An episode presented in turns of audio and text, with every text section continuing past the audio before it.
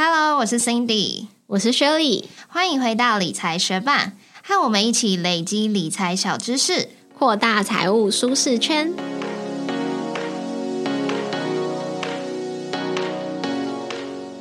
在今年三月底的时候，Shirley 曾经做了一集 Podcast 来跟我们分享她跟她老公从看房、议价、签约到交屋的整个过程记录。如果你还没有收听过这一集 Shirley 的买房经验分享上集的话呢，欢迎你现在回到第一百七十四集的 Podcast 来去收听，因为我们今天就是 Shirley 要来分享她整个买房经验的下集啦，因为她终于入住她装潢好的新家喽，恭喜她！对，在交屋之后入住之前，重要的事情当然还有装潢啊、购买家具家电、搬家，还有一些需要跑的行政流程。而且这次我们在做这集分享之前，也有在 Instagram 先收集学伴的问题哦。那大家问的问题当然就包含格局、规划、费用，那这些在这集都会讲到哦。当然也有很多学伴是想要看完工照啊，完工照我们也放在部落格的文字稿里喽。所以如果你是想要看照片的学伴，现在就可以马上打开文字稿来看。要不然我等一下算会很努力的描述我们家的样子，可是还是要配合大家的想象力。对，应该还是很难想象。所以有兴趣的话，现在就可以马上打开部落格文字稿来看哦。首先就来讲一下我们家的格局和规划。格局图我已经放在部落格文字稿里面，但是因为有些学伴现在可能正在开车之类，没有办法马上打开来看。总之，我们家的房子整体是一个。比较正一点的长方形，然后有两房两厅一卫，然后我们是只有工作阳台，没有前阳台的，所以如果要进入我们家，一进门就会马上进到客厅，然后右手边是浴室，右斜前方是第一个房间，然后正前方的视线如果穿过客厅的话，就会看到厨房，左斜前是阳台，然后左边就是。第二个房间，那这样子，那这样子整体的平数是多少？室内平数，整体的室内平数，我记得好像是十五点几平。嗯，了解。因为这样子，大家应该可以更好想象那个空间大小。对，然后我们两间房间其实是差不多大，然后跟客厅也差不多大，就是有一点比较三等份的一个格局这样子。因为我们的房子是单面采光，所以只有右斜前的。第一个房间还有正前方的厨房是直接采光的。那我们的第二个房间虽然也有窗户，可是窗户外面就是我们的工作阳台，所以是间接采光的。然后客厅的光线是。穿过厨房才到达客厅进来，所以也算是间接采光。因为我之前有先在现实动态分享，我很喜欢我们家窗帘的照片，就有学伴看到我们这个格局，就问说，因为他现在也在看这样类似的格局，所以就问我说，客厅会不会很暗？我自己是觉得我家客厅不会很暗，因为厨房旁边的窗户其实很大一片，对，所以白天光线进来是完全没有问题。那呃，第二个房间里面的窗户。因为比较小，而且是对阳台的，所以相对来说就比较暗。那因为我们目前只有两个人住嘛，所以就是规划一间房间会当卧室，另外一间会当书房。那我们是选择直接采光的第一间房间当书房，然后刚刚说可能会比较暗的那个间接采光的第二间房间当卧室。因为我们白天大部分如果有在家里的话，就会待在书房，那就觉得我们待在书房时间就可以享受到阳光。那间接采光的这个房间就当做卧室，反正我们在这个房间里面几乎就只有睡觉，也不太需要太亮。嗯，那像你们家这样子的装潢类型，你觉得是哪一种风格？因为在上一集分享，我应该有跟大家讲到，我是希望五六年之后可以换房子的。对，想换大一点，三房以上。对，所以这个想法就影响到我们的预算还有风格。所以我当初在思考它的设计的时候，其实我没有特别去定义它的风格。但是现在硬要说，我看起来我自己是觉得这是一个温馨实用风，就是我会希望这个装潢是符合我们现在的需求。但是未来如果要出租啊，或者是要转手的时候，也不会让别人觉得说。哦，这个装潢风格太强烈了，我一定要拆掉重做。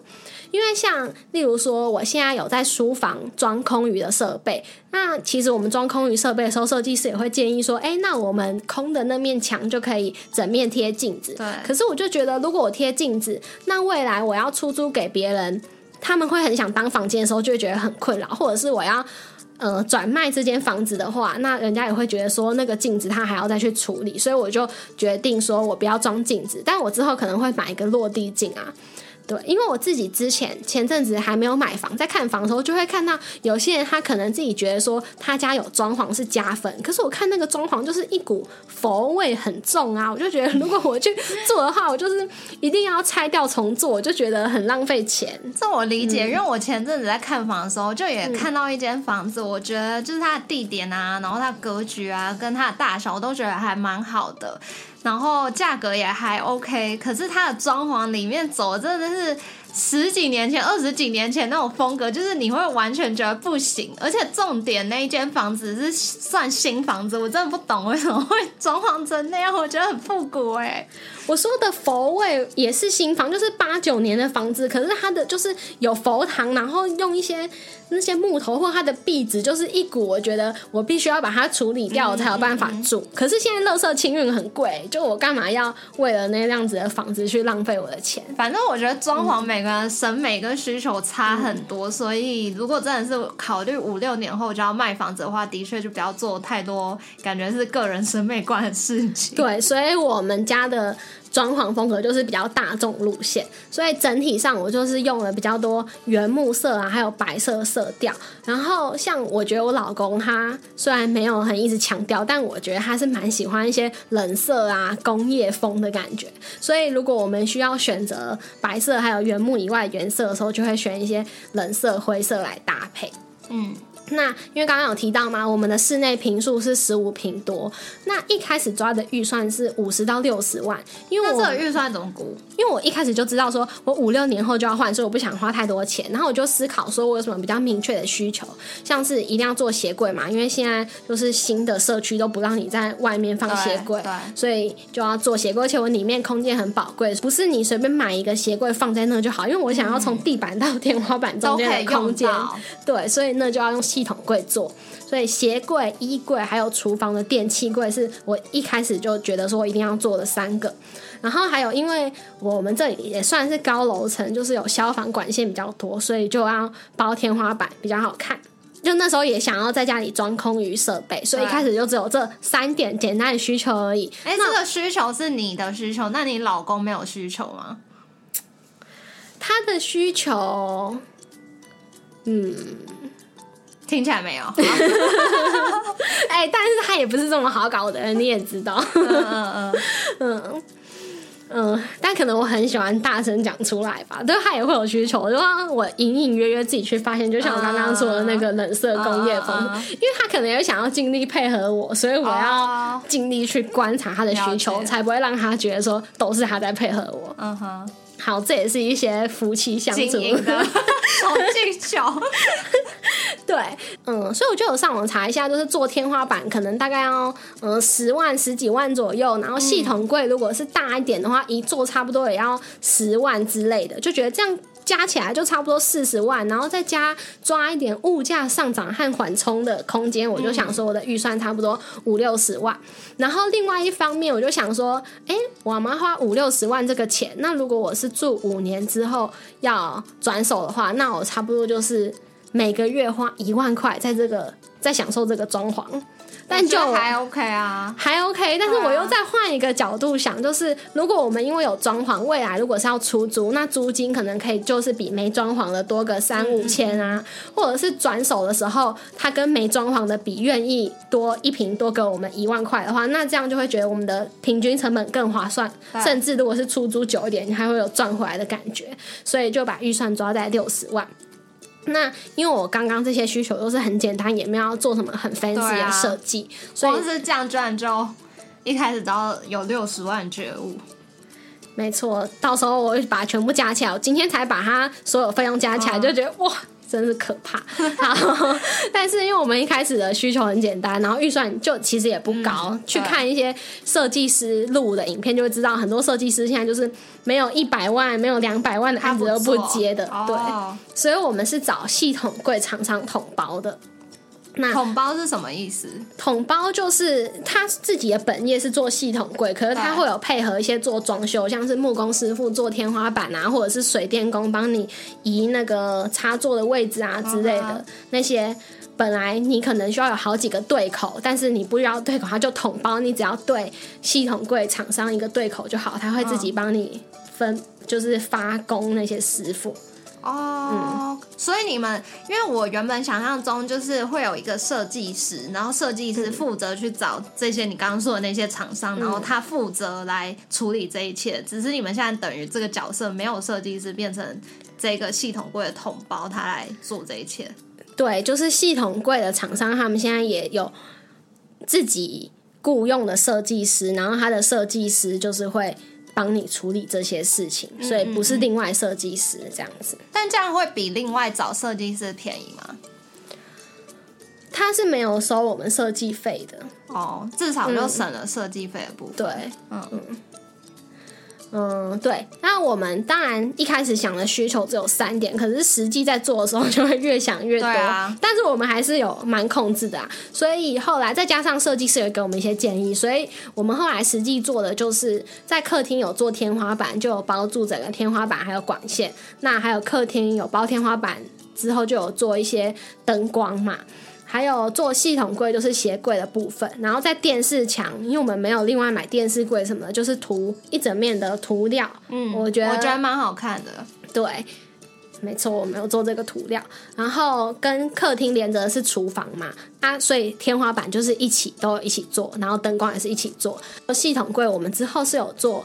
电器柜，因为我们的厨房本来有一个建商送的炊饭器，然后还有炊饭器，它外面有一些板子做起来的柜子，但是因为那个炊饭器它的大小就会限制我们的冰箱，只能买那种日系很窄的，所以呃，在冰箱上面就只能做一个小小的可能吊柜来当做储藏其他东西的空间，所以后来我们想了很久，就决定把那个炊饭器。拆掉，嗯，吹饭器就是一个你可以放电锅进去，然后让它的热气不会直接热到你的柜子的东西。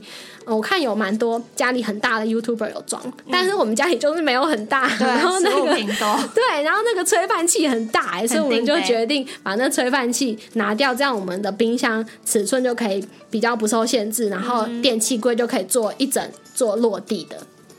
那所以我们厨房就是做了那电器柜，还有。嗯，有做一个长虹玻璃的屏风，因为我们本来的格局就是百分之百的开门见灶，一开门直接正前方就是我们的那个厨房啊。对，所以做起来之后，长辈就比较开心，而且我们真的做起来的时候，我觉得那个效果蛮好的。对，因为就是原本如果没有做的话，会直接看到你的瓦斯炉，看到你的锅具，看到你的洗手槽哦，就是会觉得比较乱。然后做了长虹玻璃之后，就而且它的那个是。黑色金属框，我觉得也蛮漂亮的。对，嗯，然后在第一个房间，就是我们后来拿来当书房那个房间，就比较简单，因为我们就只有做嗯包住管线、弧形包梁，然后把冷气挂在上面这样子。可这样应该也算是有做天花板吧？但是我们的消防管线没有完全遮住啊，就是它上面啊，我们没有做天花板，书房没有做天花板，最主要原因是因为我要做空中瑜伽，然后空中瑜伽还要用在那个实际的那个水泥上面，不能坐在那个木工的木板上面，所以那间就是一开始就没有打算包天花板的。嗯，我们那间是装轨道灯，还有。超耐磨木地板，再来第二个房间就是我们现在对，也就是我们现在录音的地方，就是有做一个系统柜，就是一整面墙的衣柜。不过我有其他人来我们家，他就会觉得说：“哈，你们的衣服怎么可能放得下？”但我们就是算衣服不多的人吧。哎，其实我原本觉得你衣服很多，哎，所以你有减量吗？你有断舍离再搬过来吗？我最大的断舍离是我结婚的时候，我还有很多衣服在我们家的衣柜里面，所以你只是没把那些衣服带过来。就是真的实际每天要穿的衣服没有那么多，而且只要自己觉得说一直穿重复的也没差，其实因为你脏衣服累积在那里，它也会臭啊，就是你还是要洗，所以就是自己可以接受一直重复穿就好。嗯，简单一点的生活。对，所以卧室就是有做衣柜，然后天花板本来是想要包起来的，可是后来他就说我们那个管线怎样包起来的话会有点低，然后什么的，然后我们就想象哦很低的天花板算了，那我们就跟嗯书房一样，就是有做弧形的包梁，然后把冷气挂上去，然后轨道灯、超耐磨木地板，其实跟书房有点像啊，就只是没有装空余，然后有做衣柜这样子。哎，其实我有一点蛮。不确定说现在房子大家到底会不会装天花板，因为我记得我去以前，因为现在也很少就是去朋友家干嘛，嗯，就是我看到好像都有做天花板呢、做没做天花板是现在的趋势吗？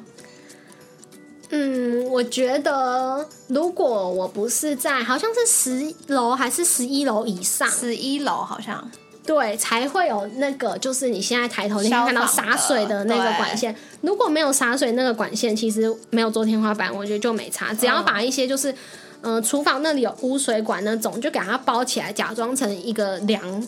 其实就好了，就不一定要包天花板，而且因为没包天花板，那个楼高会感觉比较高，对啊。所以也会觉得没有那么压迫。虽然我家应该不算压迫，那你们楼高是？我不知道，很多人问我这个问题，啊，你不知道？不知道是三米二还是三米六，我忘记了。那反正你老公知不知道？他也不知道，我们要找一个有那个红外线量距离的朋友来我们家之后才知道。了解。嗯，总之现在没有任何一个地方让我们觉得高度为什，么？为什么那时候装潢的时候，你也可以问设计师啊？就忘记了，我就会一直忘记问这个问题啊，因为哦，可能他因为他那你现在他。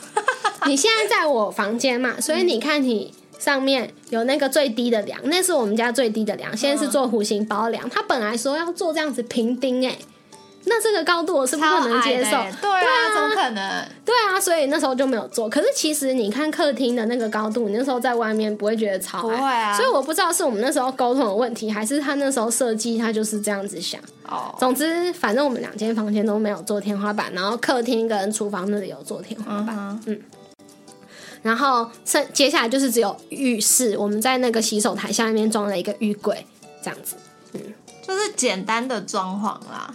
简单。然后钱我是钱花在刀口上的代表啊，嗯，对。那等一下，那整个装潢中最贵的部分是什么？哎、我等下要看一下，可是我这边还要补充说明，就是除我刚刚说我们有做这个有做那个以外，还有一些蛮不容易看到的基础工程也是要花钱，像是改消防洒水头的位置，一个就要一千八，啊所以我也有点不确定我们家改了几个洒水头的位置。他写两个，哦，OK，那这样就要花三千六，可是这是你自己在里面，你完全感受不到那个东西对你带来的好处的 一个东西。然后还有，嗯、有一些油漆，就是虽然我们没有全市重漆，可是它施工过程中一定会有一些不小心损坏的地方，那它也要补那个油漆，这样子补油漆的钱啊，还有要多做插座，或者是有一些像我们做了系统柜，那本来墙壁上的插座也要移到就是用得到的地方，哦这样子。嗯，改插座位置这些钱，但是这些我都觉得就算了。它是真的对我的生活是有益处，但是最让我觉得花的很冤枉、最浪费的钱就是社区公社的保护。因为我们算是我们这个社区里面蛮早交屋开始装潢的，他一开始就有给我们一个交屋手册，然后我们就按照这个手册的规定做公社保护。它规定的其实蛮严格，就是很多地方都要做甲板啊、脚材，就是你要真的用有厚度的木材去保护那些东西。那这样子的话，还需要找木工在那边钉，因为不是说你粘一下什么那种什么防水的纸啊，粘一下就好那样子。所以整个做保护就比他预估的还要多追加了两万四千七耶。那这个两万多块，我自己觉得对我的生活完全没益处，而且更让我不爽的是。后来可能很多住户就觉得说他们这些要求太过严苛了，然后我们要浪费很多钱，是所以就跟他们一直抗议，他们就改了装修规范，所以比我们晚装潢的人，他们根本就不用做这么严格，就只有我们浪费了两万多块在那个公社保，还有比我们早的可能三四户哦浪费两万多块在这公社保护上面，所以我觉得这是你刚刚可以注意的，就是如果发现社区的规定太严格，就去告。不要太早遵守，没错，真的。所以我不确定这是不是单价最高的，但这是让我觉得最浪费的。因为你刚刚说的听起来真的很严格，像是我们家也有蛮常会有装修的住户，其他邻居，然后我就看他们电梯都是很简陋的，有贴木板啦，但是我觉得是蛮简陋的、啊。嗯，我们就是你要整个用有厚度的那种木板、木门的那种感觉，把那些东西包起来。嗯嗯，嗯，真的是，我们有跟物业吵了一下，因为事后很不爽。那种，那他给我们一些补贴，但是我们就是有算是封口费，就不能讲出来。但是完全没有，完全是不成比例的，就还是很浪费钱。哦，那至少还是一点点而已。可是如果不用做这个，我们一定省更多。嗯。真的那两万多块，我实在是可以花在太多更有意义的地方了。嗯嗯嗯。所以整个装潢，我自己个人觉得喜欢的，就是刚刚说到的厨房的长虹玻璃的屏风啊。虽然一开始真的只是为了风水，可是装上去之后，就像你刚刚说，我觉得质感很好。没错，很多人来我们家也会赞美那个玻璃。嗯，然后还有书房安装空域，我也很满意，因为其实那设备只要两千多块，我就觉得蛮划算的。而且我几乎每天就会去拉几下，我就希望我有一天可以完全靠我。哦，我觉得我好像有长高哎！我月底要去那个量身健检嘛。对，月底要去健检，我觉得我好像长高，因为我老公他比我高很多，那他很喜欢把他的下巴，然后就是哦，他最近跪不到吗？对，跪在我的头上，然后但是我觉得他最近好像 角度跟之前不太一样，我怀疑我长高，不然就他。驼背，我希望是我长高啦。对，然后每天都会去拉个几下，就我想要我的上半身越来越强壮这样子。很多人不想要那个，只要两千多块，就会觉得说，哦，你在家里装那个好像很贵。我自己原本想象，我不晓得是不是要一万多块这样子。对，但是最贵的就完全不是设备，是你要留一个空间给他，因为他有就是你离墙壁好像要一公尺到一点五公尺嘛，那两个吊点都是，然后两个吊点中间要五十公分之类的，所以整个人就是要留个可能二到四平的空间给他，啊，你就乘以你们那地方的房价，就知道。可是我觉得还有另外一个你会觉得比较便宜原因，是因为你这个是新房子。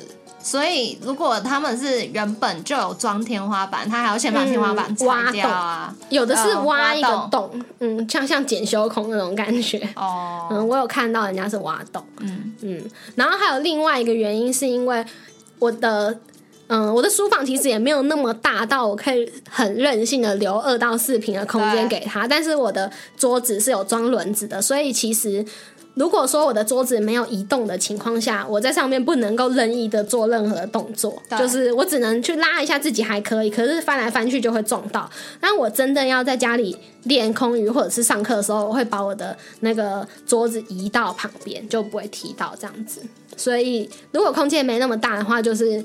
让你的家具是可移动的就可以，对。然后还有，我觉得浴室那个浴柜幸好有装哎，就可以把很多清洁剂放进去。因为清洁剂的包装很多都长得花花绿绿，然后就会更乱。所以现在东西都放里面，然后卫生纸啊，就那些备品也放里面，就比较不会上厕所上一半就一定要叫人家帮你把卫生纸送进来。然后我自己房间的衣柜也有一个。我现在是蛮喜欢我们衣柜里面的抽屉，因为我之前用的那个系统柜的衣柜都是附那种不锈钢，然后会一条一条中间有缝的那种抽屉，你知道吗？哦，我知道，我知道，那很难用也，很烦诶，因为袜子什么会掉下去，或者内裤软软也会掉下去。对，就算它没有完全掉下去，它也会一块布垂在那里，就很烦。那现在就是那种正常的，很像书柜啊的那种抽屉，我就觉得好很多。但是衣柜有一些我一开始没有料想到最后会是这结果的地方，就是像我有一个开放式的柜子是拿来当无衣柜的那种，只穿一次的衣服或者是还不想洗的衣服，总之就可以先挂在那。但是他帮我做的那个挂衣杆好高哦，就是我没有办法直接碰到，现在还拿一个吊衣杆子去放在那里来撑它，就我徒手是碰不到的。这个是我觉得一开始如果想到，可能可以设计的更好。对，所以我觉得这大家可以就是记下来，要注意一下，就是要做那个杆子要配合你的身高，包括杆子距离它上面柜子的那个高度，其实也可以拿捏到最小的比例，这样你柜体就可以多一点空间。嗯，然后第二个我觉得比较大的缺失就是，我们本来是有跟设计师说，我们要放一个大的行李箱在。衣柜的上面就是最靠近天花板的，对，那种很少会去拿的地方。对，就是专门放可能一季啊，一年只用几次的那些东西。那他一开始也有帮我们留那个宽度，可是经过几次修改之后，他就忘记了。然后我们也忘记检查，结果最后做出来，我们那行李箱就是放不下，所以只好放在就是衣柜里面其他地方。嗯，这我老公是蛮不爽的。对，所以我觉得大家如果因为我也是这次参观你的房子，然后听你讲优点啊、缺点，我才自己觉得说，哦，那以后如果我要做装修，我要做什么事情要注意。所以我觉得这个就是之后我会注意的地方，就是如果我有特别要求什么东西，我会自己列一张清单，然后每次跟他讨论完、更改过一次设计，重新检视这张清单是不是那个 checklist 全部都有符合我的要求。没错，所以我觉得买房子和装潢也是需要累积经验对啊，嗯。所以一开始不要花太多钱，要不然就没机会多累积点经验。嗯嗯嗯。还有第二个地方，我有小小的觉得说，如果我早一点注意到会更好。就是在我们家客厅，我刚刚说有做正面的鞋柜嘛，但是它还是有留一个放置空间的平台，然后墙壁上就是有现在都会有那种跟大厅的对讲机，所以就是有挖一个洞，然后有一个平台这样子。嗯。那我觉得那个平台的上面，我其实应该要装灯的。这样那里的光线会比较漂亮，而且灯应该也不会很贵。可是那时候就没想到，所以现在就会觉得那里有点阴影啊。但是我现在就是放有一只那个感应小夜灯的猫，所以如果我打开门，然后家里是还没开灯的情况下，它感应到我经过那那个猫就会亮，我觉得也是蛮可爱的。对，但是如果一开始有装灯，或者是有装插座更好，这样我可以放一些充电啊，或者是我的容纳灯放在那。这也是我觉得当初应该可以做的更好的地方。再来另外一个小小觉得应该要注意到的地方，就是我刚刚有说我们把建商送的吹饭器拆掉，这样我们才可以装大一点的冰箱。对。那那时候我把它拆掉之后，想说去挑冰箱的时候，我想说，哦，那我一定要挑大一点的冰箱啊！要是我这时候再挑小冰箱的话，那我不就白拆了吗？嗯。所以我那时候就挑了一个蛮宽的冰箱。我觉得你那个是比一般。尺寸再宽的，宽一点点。然后，但是我忘记了，我的冰箱变宽的话，那我的电器柜就会变窄。所以后来我的电器柜就变得有点窄，就没有很宽裕的空间。我的微波炉跟我的烤箱都是刚刚好卡进去而已，就是我没有办法再换更大的尺寸。没错，因为我看你那个缝隙是真的不到两边都不到一公分吧。没错，就是非常刚好。然后幸好那个我们的那个层板它是可以拉高度的，要不然的话，我本来其实我的烤箱上面又有留很大一个空间，我的微波上面又留很大空间，蛮丑的。我后来把它两个都往下调一点，然后放那个呃气泡水机比较高的在上面，这样我的空间才不会很怪。对。所以那时候就没注意到，所以之后我真的不能再受到冰箱的诱惑了。因为我第一个价位是选了一个很宽的冰箱。哎，我真的不懂哎，因为两个人住，你要那么大冰箱干嘛？而且我今天看你们冰箱就很空，我不知道哎。但是因为我在跟我老公结婚之前，我在冰箱方面我也是有点囤物癖。哦，对，因为你家的冰箱非常满，可是我原本以为是你妈妈会买很多东西。他也会买，那他买了就会忘记。然后，因为我有一阵子可能喜欢烘焙，或喜欢调味，喜欢干嘛的时候，我就会买很多不一样的东西。就像有的人衣柜里面衣服很多那种感觉，就是冰箱里面东西很多。虽然现在有人在阻止我把冰箱的东西变得很多，是哪一个人？但是我就还是会想要大一点的冰箱啊，而且小一点的冰箱也不会比较便宜啊，就会觉得哎，一样的钱。这时候要买一个大冰箱还是一个小冰箱呢？我就很容易去选大冰箱啊。好啊，你下次就知道了。对，我下次就知道。可是我觉得这次一个很棒的点就是，我终于选了自动制冰的冰箱。嗯，因为之前在第一个家要买冰箱的时候，我老公他就想要选自动制冰，因为他就是一个很爱吃冰的东西的人。我男朋友也是。对，然后但是因为那时候自动制冰跟非自动制冰至少还是差一万多块，然后我就想说啊，我要省一万多块，我说我可以帮你做啊。结果他之后真的就一直叫我做。对，我觉得这是你脾气还算蛮好的。我真的是超好，我就一直，但你也先答应他了啦。我可能不会答应这种事情。对，我就答应他，然后嗯，我可能会说，那你出一万块，因为我用不到这功能。然后做冰块啊，之后我做冰块的时候，然后他好像给我一个称号，说我是冰块管理员。我就说你为什么要给我这么低阶的称呼？我就说你至少要叫我什么冰块蓝宝石经理啊，红宝石经理什么的。然后。之后他就会依照那个冰块剩下的量来调整我的阶级耶。他有时候就把我降成普通经理或管理员。如果我没有去做，让他累积很多冰块的话，就你业绩不好啊。对啊，所以我冰块很多的时候，我就会被升到什么钻石经理什么之类的，蛮好笑的。对，然后现在有自动制冰之后，我就是永远的超级无敌钻石最高阶。冰块王者，好，我以为你被开除嘞。我怎么开除？我现在是有一个自动化系统，哎，可是他再也不需要你了。哎，还是有需要有人去装水，把它放进。他有一个水箱，还是你吗？呃，轮流。可是就算是他装，他现在也可以愿意让我当冰块王者。笑死！我真的是脾气超好。好，对，总之就是有一些满意的地方，一些不满意的地方，但是整体，对整体，我觉得一个算是超棒的地方就是预算算是控制的很好啊，因为我们一开始说预算就是是六十万嘛，浴柜是追加的，对，然后电器柜也变大了，结果结案的费用是六十一万多，我就觉得哦，没有跟当初差太多，对，而且我们。刚刚有说嘛，室内一瓶是十，哎，不是，室内是十五瓶多嘛，所以我们平均下来一瓶是接近四万，我觉得已经算是蛮便宜的。对，好像是。对，嗯。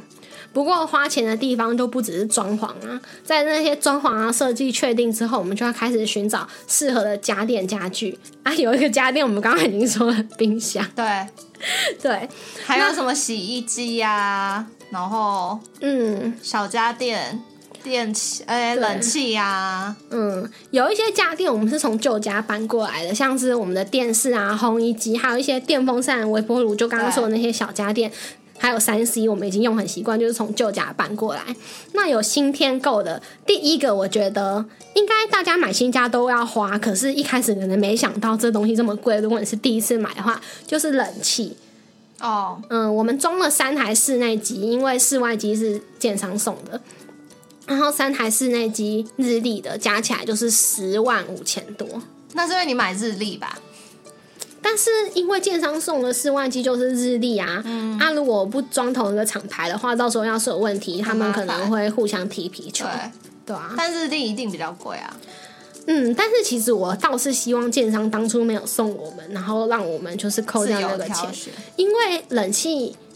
室内机跟室外机一起买才会有优惠。如果只买室内机，就是你看到的那些什么送电扇、送什么或者是折价那些优惠，通通都没有。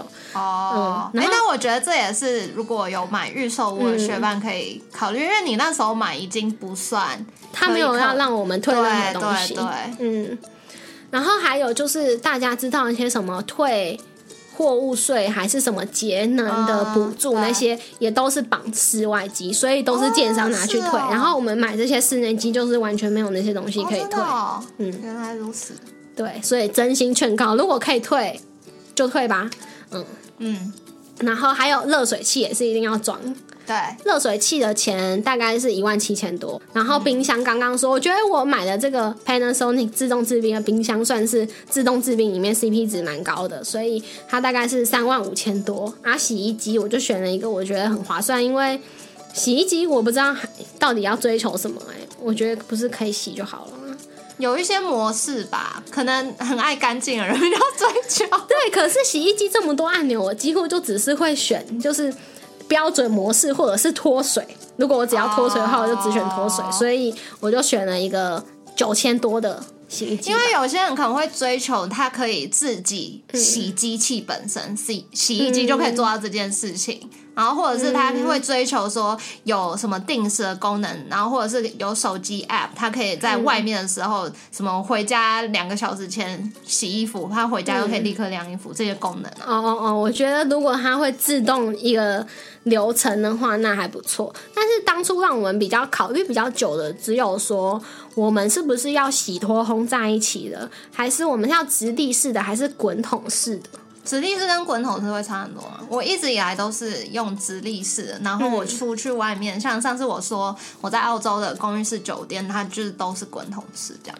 我一直以来都是用直立式的，然后滚筒式有一些人觉得很推，然后有一些人觉得用滚筒式，因为它很省水，好像洗的那些清洁剂没有洗的很掉，就只能只加一点点清洁剂，要不然的话就还会有泡泡。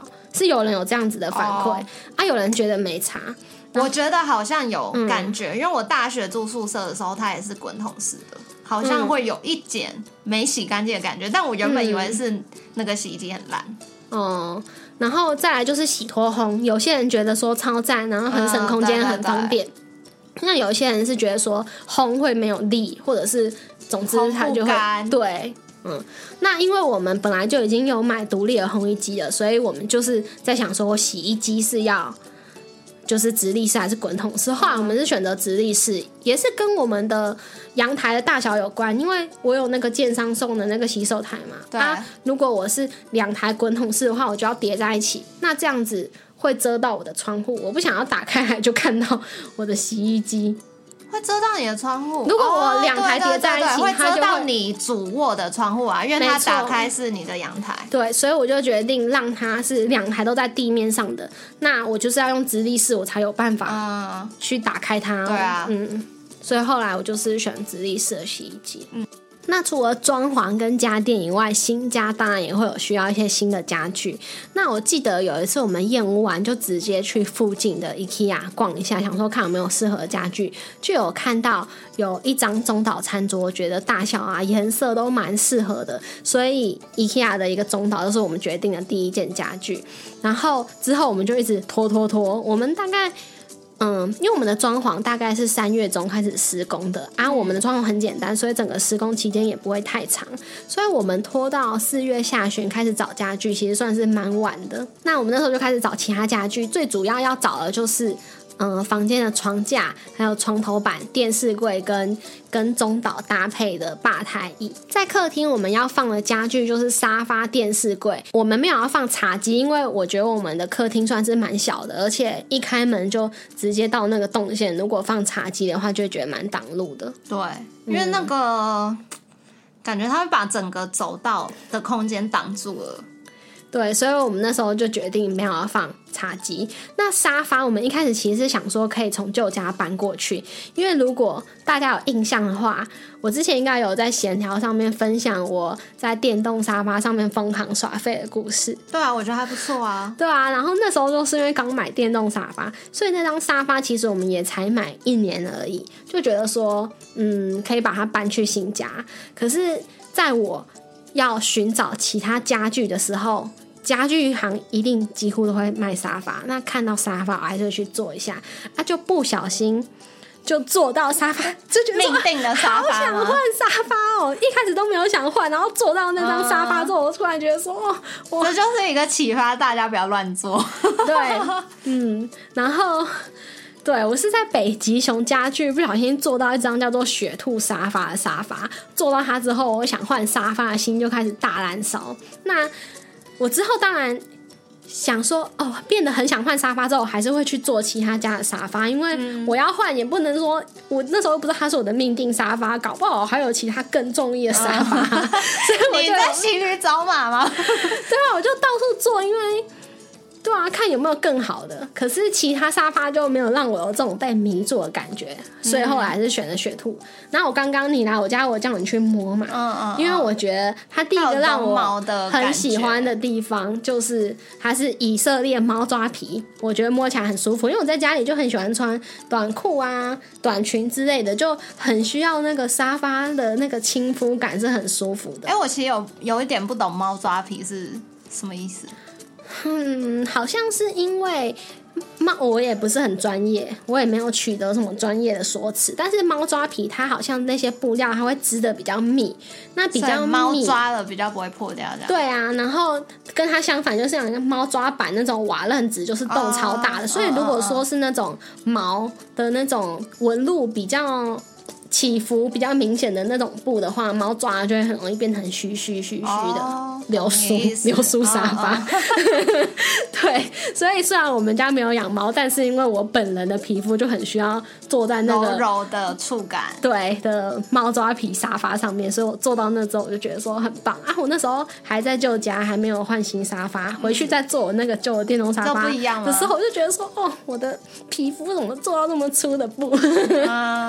有比。较有差，对，所以我那时候做了那个猫抓皮之后，我去做其他家的沙发，我还是会想要找猫抓皮的，嗯，但是我还是觉得那个雪兔的猫抓皮很舒服，嗯，而且那个猫抓皮它织的比较密，然后还有我也不知道什么技术吧，所以它就可以 什么东西、啊？就是不知道他们织是什么技术，但是它织好，它那个猫抓皮就是水如果泼在上面，它会形成一个水珠，不会马上吸进去。你只要赶快拿卫生纸防泼水，对对对，防泼水，赶快拿东西去把它吸掉就好。那这很实用。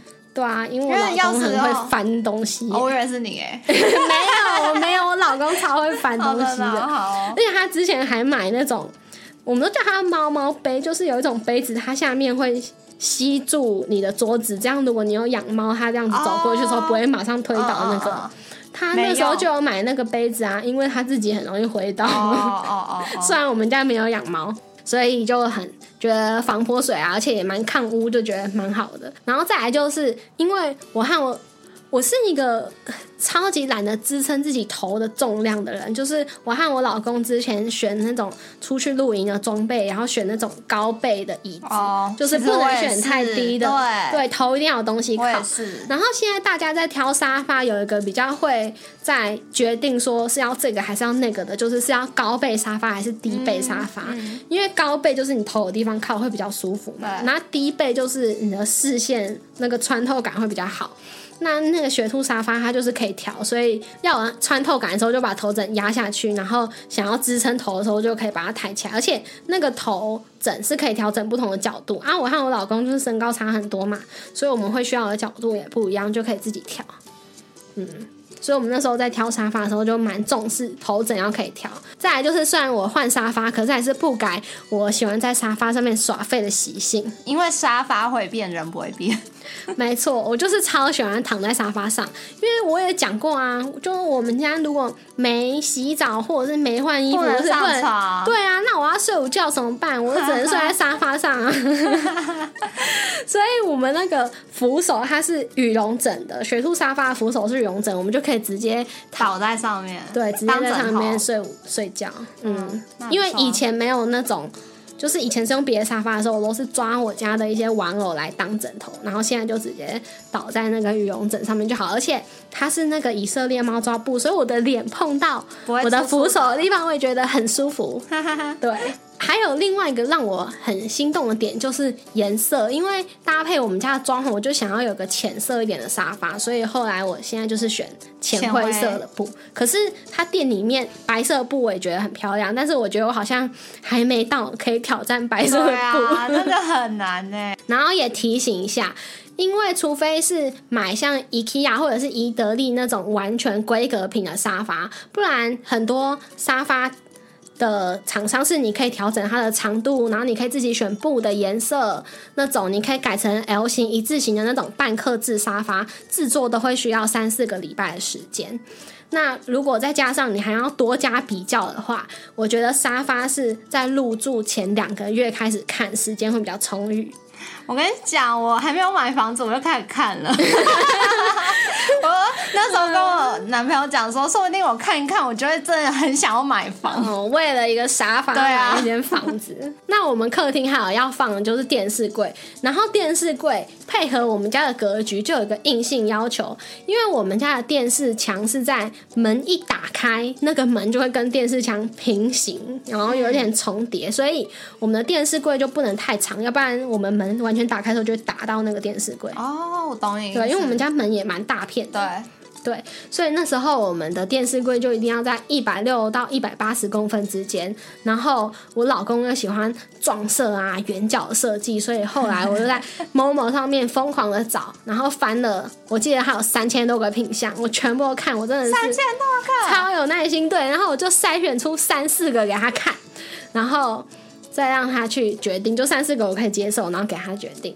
哎，后来买我觉得还不错，CP 值也蛮好，就是一万出头。嗯嗯，然后嗯，厨房的部分刚刚已经说了嘛，中岛餐桌是 IKEA 的，好像一万三左右吧。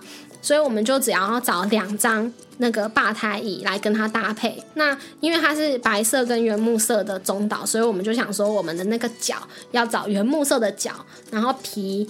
嗯，我们后来是选的那个灰色的皮，因为觉得可以跟我们电视墙还有沙发的颜色搭配，这样子。对，厨房的部分就解决了。接下来就是房间，因为我们有做衣柜嘛，然后床垫是从旧家搬来的，因为我们现在这个床垫也才睡两年而已，就觉得可以继续使用。所以就是要找一个床架。那我们对床架最大的要求是，我们要它下面是可以收纳的，因为我们家就已经才十五平。对对对，对，所以床下面的空间就不能浪费，要空间最大化。对，然后床架的收纳主要是分成抽屉的跟掀床的。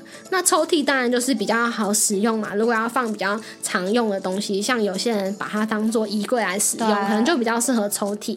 那我们后来是选择掀床，因为掀床的空间就比较大，因为它不用被切成很多格嘛，就可以放一些比较大的东西。因为我们那时候是想说，嗯，像我老公的一些不是很常用的乐器就可以放进去，还有就是我们也有一些露营的东西，也没有很常用，就可以放进去，就可以放比较大的东西。后来就是选择空间，然后除了床架以外，我们也要买床头。那床头板那时候是希望不要是。布的，因为这样比较好清洁，所以我们现在就是有一点，嗯，塑胶布吗？还是什么人造皮的感觉？我们现在算是人造皮的床头柜，就可以直接用卫生纸啊擦之类的。然后那时候，因为我老公也是希望我们的床头都已经有放一个东西在那，就要稍微有点空间可以放手机啊、冷气遥控器之类的。我觉得这还蛮实用的。哦，对，但是因为有些人也会追求很简约，他们就是只有一块木板那种床头板。嗯，可是我觉得那一种就是很容易敲到头。哦，所以你觉得像我这样子有一点，就是至少你这对啊，你至少敲到头不会那么痛啊。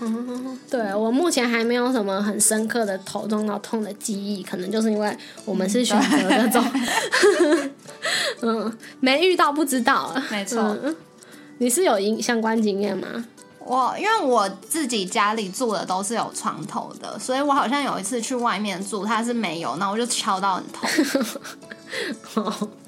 好，那我刚刚讲到的就是那些高脚椅啊、床架啊、床头柜，还有我的沙发，都是在北极熊家具买的。那当初就是为了买这些东西，才不小心坐到雪兔沙发。哦，那雪兔沙发一个人就比他们全部加起来还贵。哦，真的？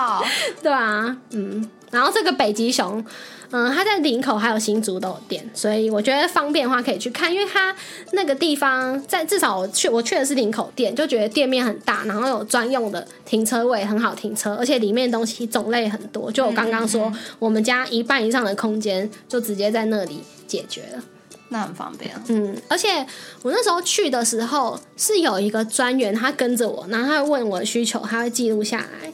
那虽然我不是当下就。决定要买，可是我下次再回去的时候，他就会看他记录，他就会记得我上次挑选什么，然后我想要什么颜色，我问他，他就会回答我。我觉得蛮好的。那我觉得蛮专业的，因为我之前去逛一些新庄那边，不是很多家具行嘛，然后我就是走进去，他们是跟着我没错，但是他们没有记录，他们有给我名片啦。嗯嗯嗯。然后还有一个，因为我以前也有去，就跟家人有去过那种家具行。然后我觉得很多这种比较传统或者是家具工厂啊，那种号称的那种家具行，都会你问他的时候，他会告诉你一个原价，然后他会说他可以帮你打几折，然后那个折数看起来又很多。嗯，你有遇过这种吗？哦，因为我都还没有认真要买，所以我会知道价格，但是我就不会那么深入去谈，他是没有跟我讲。嗯，因为我以前跟我爸妈去买的时候，都是那种就会觉得说，哎，虽然他好像帮我打折，但是这不就是他本来实际的售价吗？而且他这样子打折，我就会不知道说是不是我再跟他杀价就会更便宜或怎样。但是因为北极熊，它就是它店面的价格，它有网站，网站查还是一样。那问他说，哎，那还会不会再打折？也是就不会。所以我觉得如果。就是没有特别喜爱杀价的，就蛮适合这样子，对价格透明的店。嗯，而且我记得我那天逛完北极熊家具的时候，我有回去跟我妈分享，然后她就说：“哎，那间不会很贵吗？”然后我自己其实觉得北极熊的价钱比我原本预想的实惠，尤其是像床架、床头，我觉得跟上网查差不多。哎，像你刚刚有看我掀起我的那个床架给你看吧？对，然后也蛮好掀的。然后还不会有叽叽怪怪的怪声音，但是它只要六千五，哎，我觉得蛮划算的，就跟我上网查某某那些差不多。可是我之前也有去其他。家的就是那种家具店看，还真的有床，他只是在那里展示品，也发出叽叽呱呱声音，那谁敢买啊？所以我就觉得，哦，这个好像要真的去现场看才行。嗯，不过要提醒大家，如果真的要去看的话，最好是可以预约一下再去看，因为如果你是像平日早上啊、白天那种冷门时段去看，它店面很大嘛，它可能没有整间店都开冷气，啊，你进去你就觉得很热，虽然。你一进去，它就会开，准备要给你吹。可是你要等它整间凉，要等很久。所以如果你先预约的话，他就会先开好冷气，你去会比较凉。对，嗯。然后啊，你现在在我家嘛，你看到我这个床的两边，我都是有有走到的。对。然后本来是想要放两个小的床头柜啊，我就想说要寻找符合我老公的。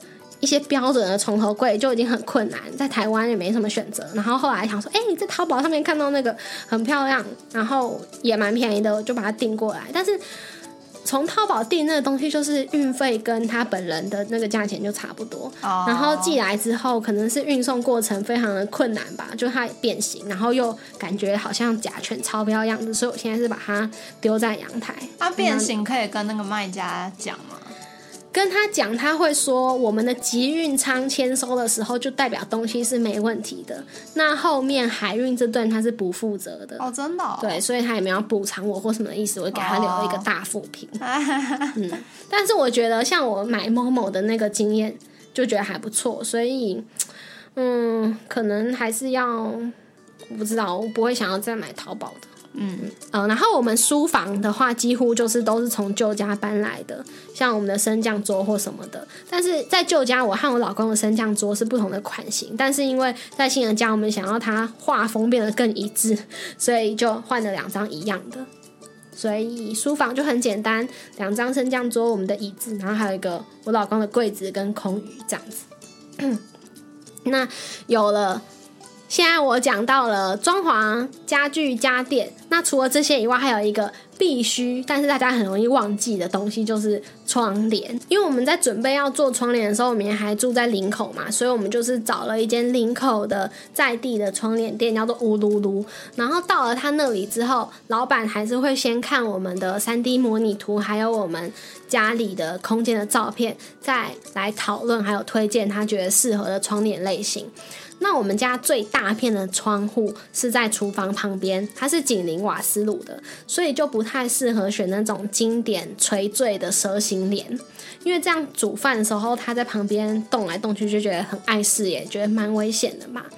所以老板就跟我推荐木百叶，因为他就觉得那个脏了，我们只要用抹布擦干净就好了。在店里面就有木百叶的样子可以看，还有拉看看它那个调整的手感。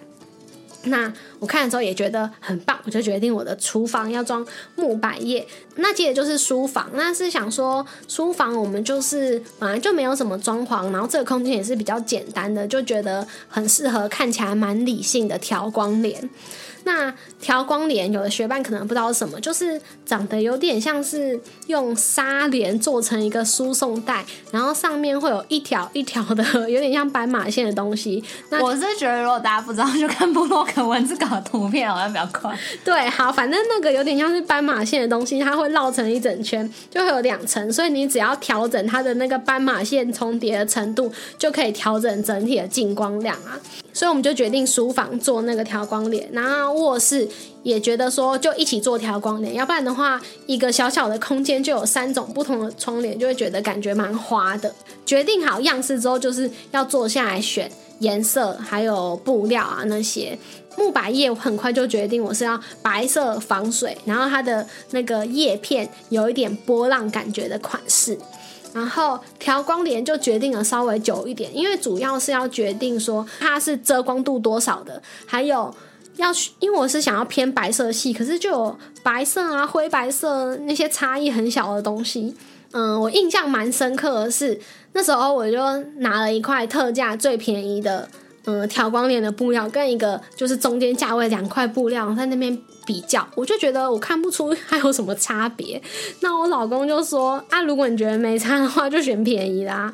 我就觉得哦，也是蛮有道理的。所以那时候本来是预计说我两个调光帘都要用便宜的。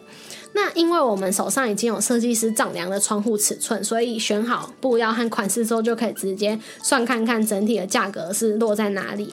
那窗帘它的计价方式就是，嗯，三十乘三十公分算是一材，然后看你选的那个布料单价是多少，然后乘上那个材去算价钱。啊，算下来之后，这预算我们就觉得哦，差不多可以接受，所以他就有帮我们安排实际的丈量。那现场丈量完之后，他们再回去做真正的计算和规划，就发现说，我们一开始选的那个木百叶，如果要做到我们厨房那面窗户的话，需要分两段，没有办法就是一整片就这么宽。可是如果它分两段的话，就需要左右各有一个调节它的角度的那个调节器。那我刚刚有说嘛，我们那个窗户是紧邻瓦斯炉的，所以。等于说，如果左右都有调节器的话，有一个调节器就会在瓦斯炉的旁边，那这样就会觉得很碍事又有点危险。没错，嗯，所以那时候我们就想说，好吧，那就放弃厨房的木百叶，把它改成调光帘。但是因为在我第一次在那边摸木百叶的时候，我就已经觉得哦，我太喜欢了，好想要装这木百叶哦，所以我就决定把书房原本要装调光帘的地方改成木百叶。那因为我们一开始选的那个特价的调光帘布料也没有办法做成厨房窗户的大小，所以后来，嗯，我不知道，可能它织的没有那么密，所以没有办法承重那么大，还是怎样吧。嗯，所以后来我们就稍微升级了到那个中价位的布料，所以就选一块有点银白色，然后比较好一点的布料，然后卧房就是维持原本的那个特价款。所以决定了之后才是真正下单。那下单之后大概不到两个礼拜，窗帘就做好。这也跟我们整个空间其实没有很多有关吧，就比较快，两个礼拜就做好了，就可以到施工，就到了施工的那天就可以两不到两个礼拜就做好，可以安排施工。然后我真的觉得要一定要称赞一下帮我们安装的师傅，因为。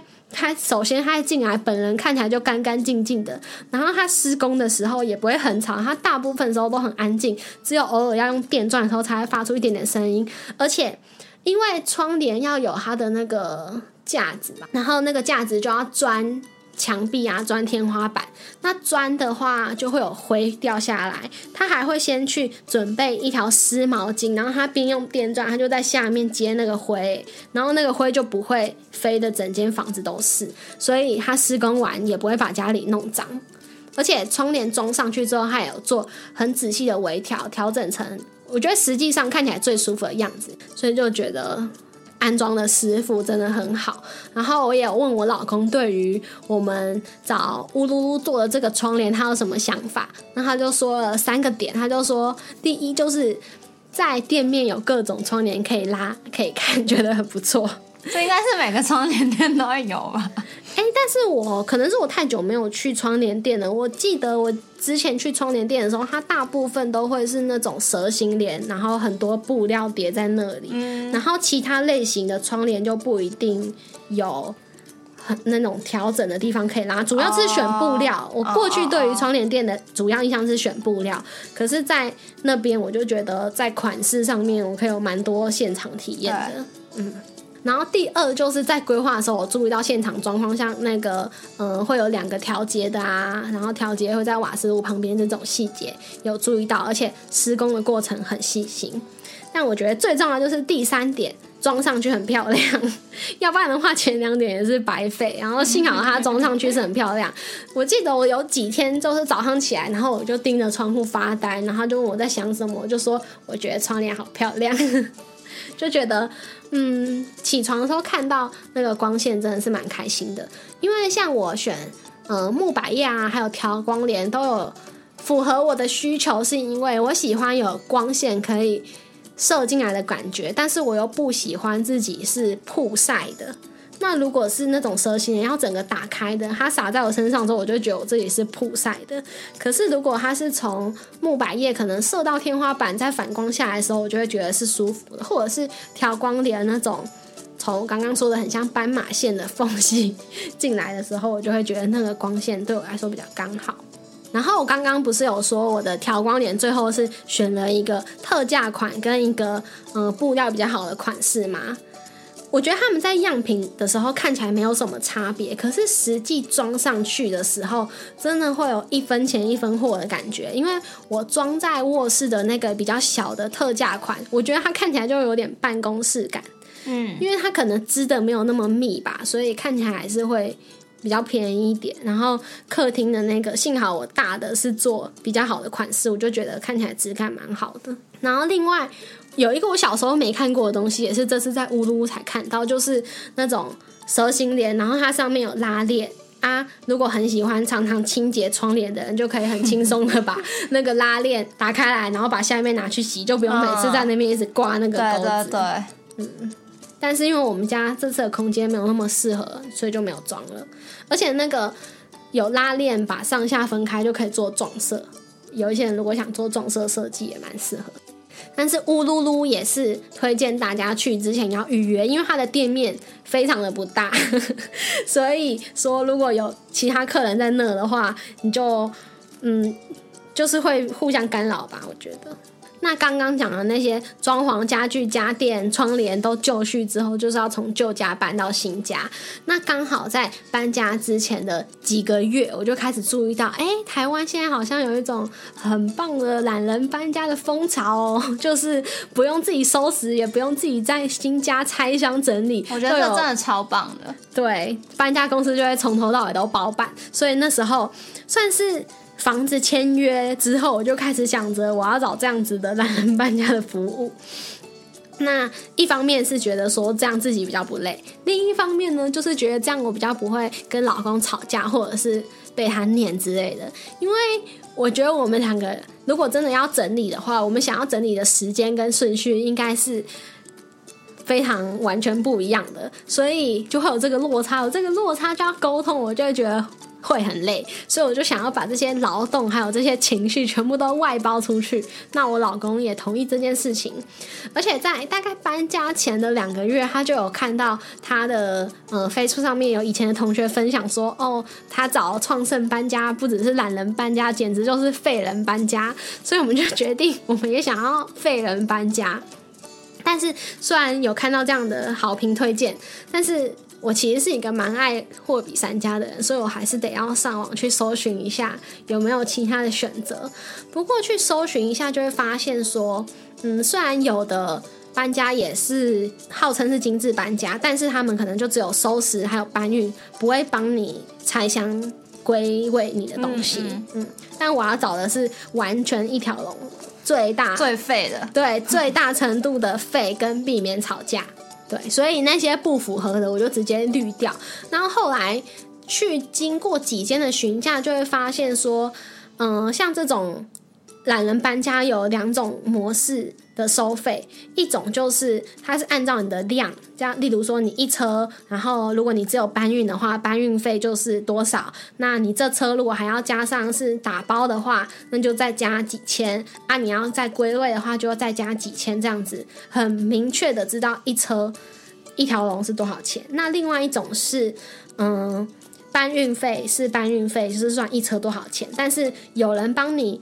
嗯，收拾还有归位的话，就是算时数的，看他们收多久去乘上这个费用。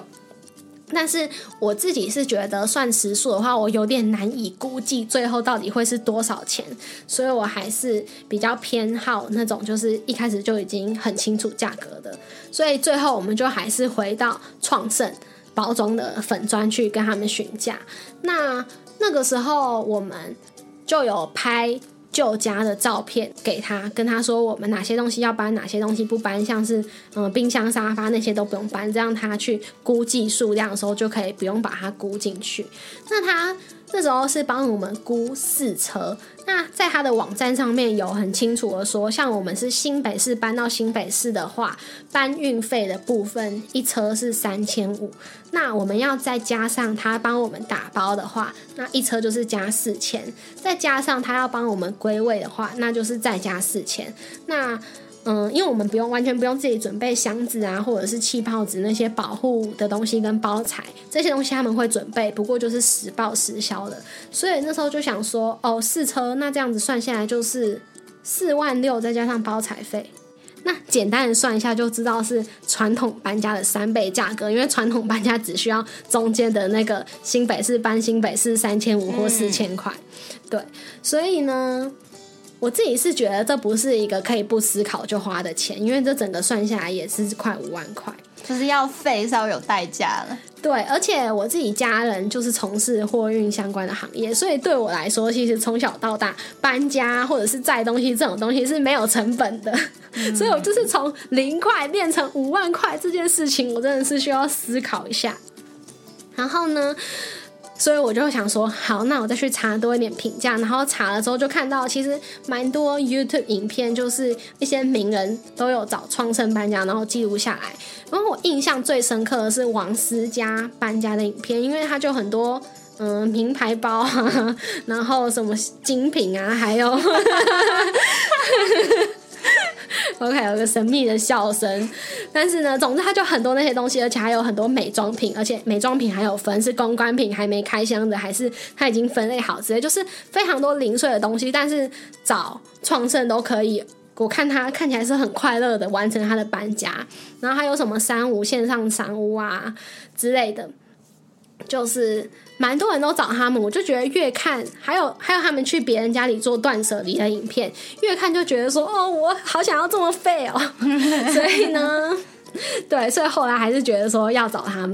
那那时候我们好像是四月底去跟他预约时间的时候，就已经剩下五月只有四个日子可以选，就是他们生意真的是很好。而且我们五月底实际搬家的时候，他们已经预约到八月去了。所以如果想要找这样子懒人搬家的，真的都要提前两三个月预约比较好。尤其是有一些人要选黄道吉日搬家的那种，就会很快被预约掉，所以那种要很快决定。好，那到了实际搬家那天，我记得那天一早是有一组人，大概是四个女生先到场，然后他们会跟我确认说有哪些东西是要搬的，哪些东西是要留下来的。嗯，因为我那时候我觉得我是要留下来东西比较多吧，所以我就让他。在要留下的东西上面贴标签，这样子他们的伙伴就不会把没有要搬走的东西搬走，这样子，然后他们就开始七手八脚的打包。那因为他们在收拾的时候，他们会先确认说这个东西到新家是要放到哪个空间。他们会分开来收拾。那有些东西，例如说在房间拿的衣服，他就不会再去问你要放在哪里。可是有一些比较像是我们乱丢的，例如说把衣服丢在客厅，还是麦克风我放在房间，他想说，哎，这个东西是要放房间的吗？他就会在确认说这东西之后是要放在哪里使用的。哎，所以说他也知道你们整个家的新家的格局。嗯，他会大概的去对他。主要要知道的可能是有几个卧房，然后有没有工作室，因为我们旧家跟新家一样，就是一个卧房一个书房，然后其他公共空间，所以他就不会跟我们确认说什么爸爸房间、哥哥房间那些，因为没有这样的东西。但是如果是比较大的家庭搬家，可能就会再确认的更仔细。嗯，然后啊，有一些厨房的东西，例如 看起来已经过期了，他就会说：“哎，这东西你还要留吗？”之类的，就也会把它丢掉。然后还有，嗯，可能就慢慢家里就会有很多购物袋累积起来，他也会问说这些是不是要全部要搬？那我们就是只选了两三个，觉得质感比较好的留下来，就带来新家这样子。但是这边也要跟大家分享一下，如果你真的要找这样子的服务。你可以提早开始自己先做断舍离，把一些不要的东西先丢掉，因为有些东西你知道你用不到，但它看起来还是好好的，他们就不会一直去问你，要不然这样不是很怪吗？好像你的东西都是垃圾一样，还是问你说这要留吗？那要留吗？那他如果没问你，你又不需要，的话，就很有可能把这个不需要的东西搬到新家，所以该处理的东西可以先处理。然后随着旧家的收拾来到尾声，家里的人会越变越多。好像后来他们又来了四个男丁吧，就把已经装箱好的东西跟比较大型的家具家电开始搬上火车，这样子。实际搬完的时候，我们是搬了三点三车。然后三点三车就真的会算三点三车的价钱，不会直接算四车的价钱。哦，我也觉得蛮不错的。嗯嗯嗯。嗯，但收拾大概到了九成的时候，他们开始慢慢有车子要陆续从旧家开到新家的时候，他们觉得让我们先离开旧家去新家帮他们开门。那我们离开家里之后，如果说有什么他们还不确定要不要搬过来，他们也会传讯息联络。然后到了新家之后，就是。家里忙碌的人也是从两个、四个，然后慢慢变到八个，越来越多。对，然后他们就会按照，就他们有整理的逻辑，把东西慢慢搬进家里啊，然后出现在柜子里面这样子。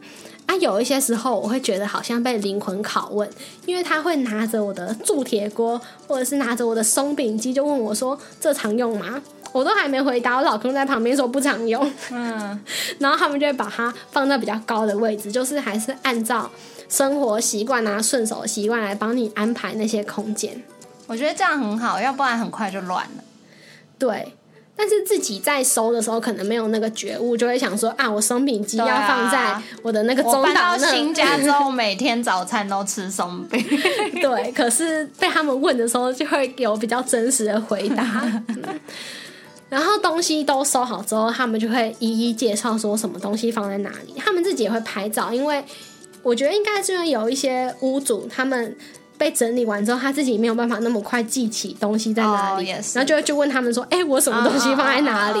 然后他们就可以翻出那些照片来回答问题。然后，因为我那天在搬家的时候，其实也有边分享一些线动跟学霸还有我自己的朋友分享。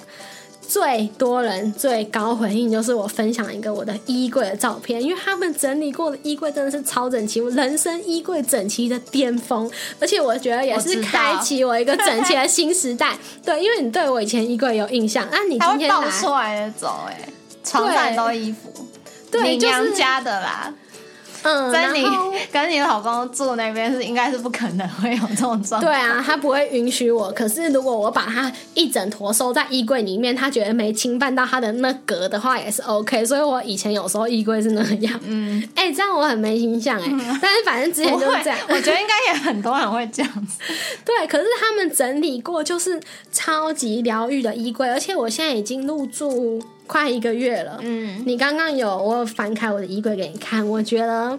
应该也是非常整齐的吧，蛮整齐的。对，因为他帮我建立了一套逻辑之后，我就觉得我只要按照这套逻辑，我就可以做好了。就是他衣服就帮我折那个大小，然后按照这个颜色排，所以我自己折，我就折这个大小。我也觉得，按照这个颜色，我们其实都不算是太整齐的人。然后我之前也是有一次有整理师到我家整理，然后就变整齐超多，因为他真的就会帮你分说，好，冬天的衣服放这里，或者是我潜水的东西放这里，登山的东西放这里。然后所有一切都有逻辑，然后我可能要换季的时候，他又说你就把这一箱再放过来这里，然后这一箱放回去哪里，我就觉得很棒。对啊，真的很需要这些专业的协助哎。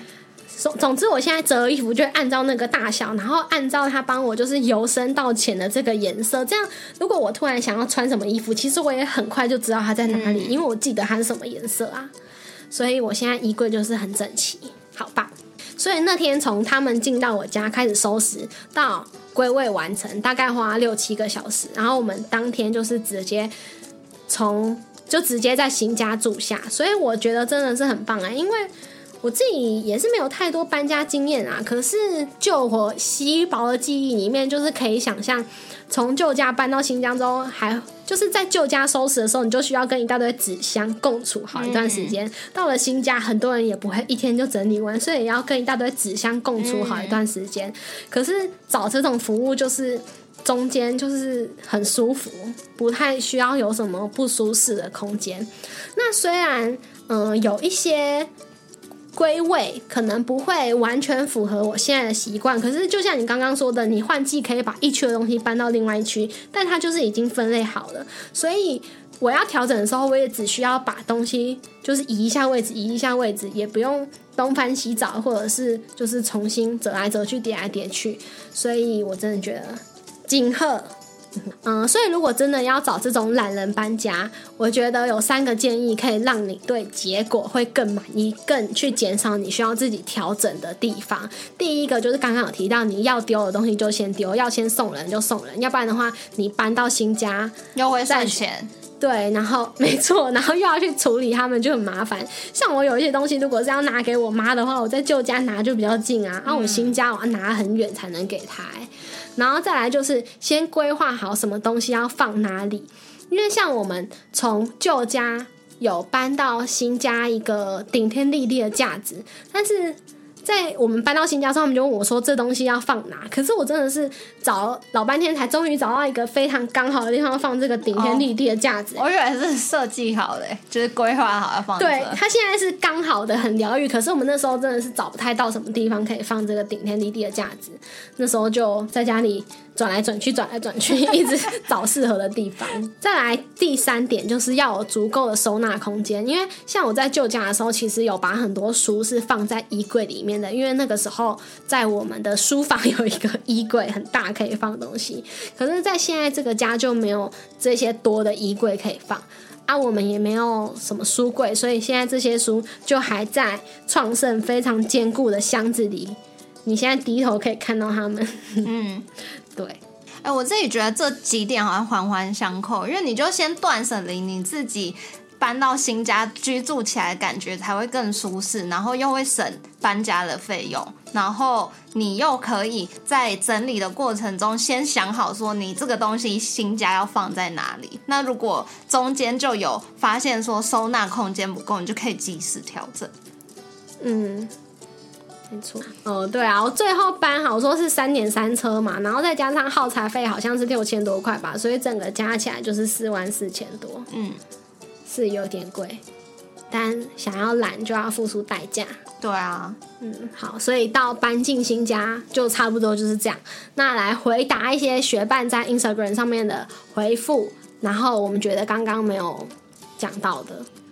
有一个学伴是为梦想的家与总费用，那我刚刚这些总费用零零总总，我再重新数一次哦，加起来是，嗯，装潢的部分是六十一万一千多，家具的话。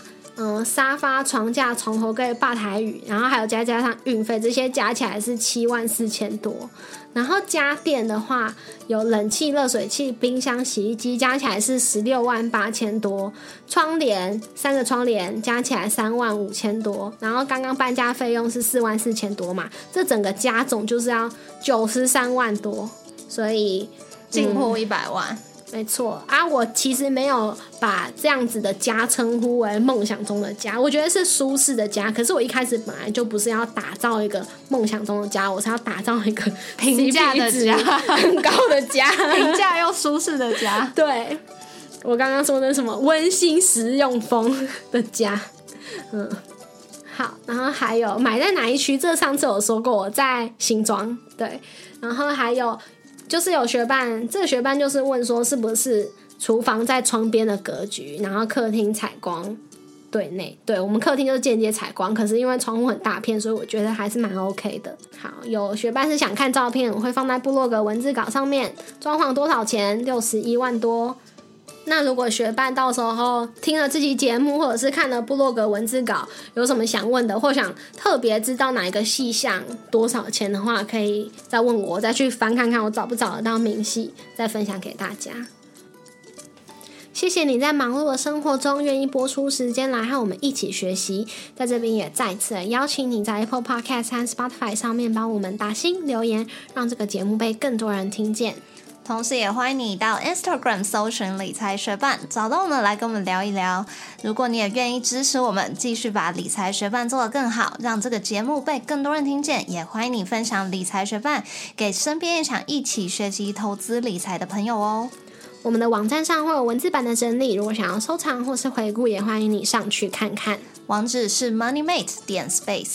拼法是 m o n e y m a t e 点 s p a c e，也可以从节目的简介中找到网址哦。理财学伴，我们下次见，拜。